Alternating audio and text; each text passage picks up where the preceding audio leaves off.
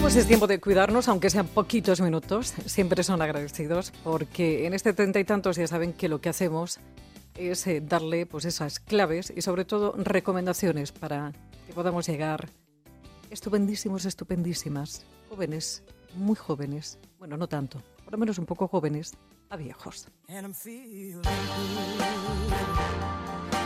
hoy vamos a hablar de algo que es fundamental si todavía no se ha dado cuenta. Eh, el libro se llama Es la microbiota idiota. Y esto lo escribe una doctora que se llama Sari Arponen, que es doctora en Ciencias Biomédicas de la Universidad Complutense de Madrid. Doctora, buenas tardes. Hola, ¿qué tal? Buenas tardes. La microbiota es lo más importante, sin duda, porque de, eso, fíjate que cada vez se demuestra que, que está más relacionada doctora, con muchas enfermedades, el tener una microbiota bueno, eh, baja o quizás deficitaria.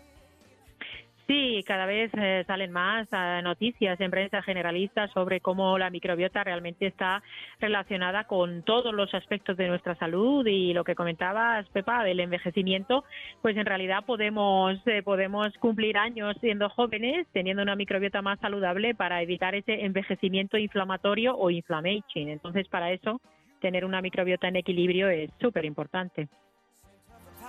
Eh, doctora, ¿qué tenemos que tener en cuenta? En este libro, ¿qué se nos descubre?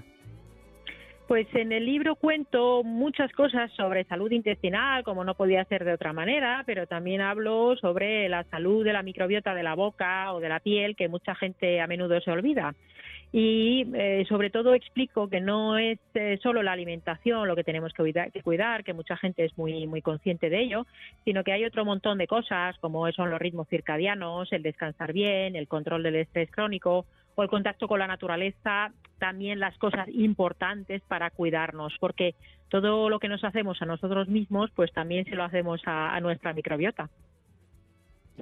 ¿Qué destroza más nuestra microbiota? ¿El, estrés o la alimentación?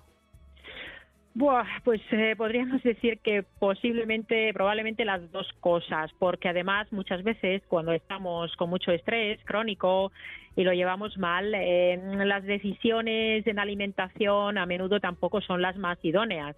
Cuando uno no tiene eh, mucha energía porque está muy estresado, pues acaba también alimentándose peor. Entonces eh, hay que examinarse, ver qué es lo que está haciendo mejor uno.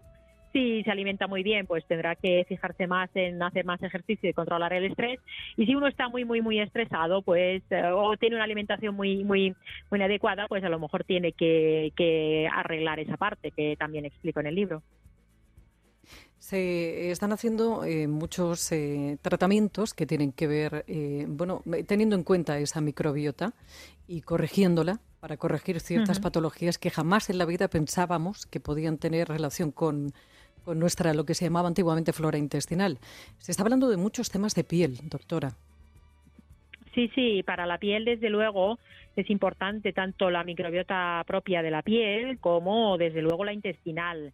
Eh, cuidar la piel desde fuera, pues em, hay que hacerlo y yo creo que la gente en general es bastante consciente de ello. Gastamos mucho dinero y muchos esfuerzos en cuidarnos desde fuera, pero eh, lo que hacemos por dentro, cómo cuidamos nuestra piel eh, desde dentro con esa alimentación adecuada y cuidando nuestro intestino y nuestra microbiota, pues sabemos que incluso los probióticos tomados por boca, pues pueden hacer que, nuestra microbiota cutánea también esté más saludable y lucir una, una piel más sana y así también, pues, ¿por qué no más, más bonita? Desde luego, que la salud al final, eh, la belleza es expresión de la salud, ¿no?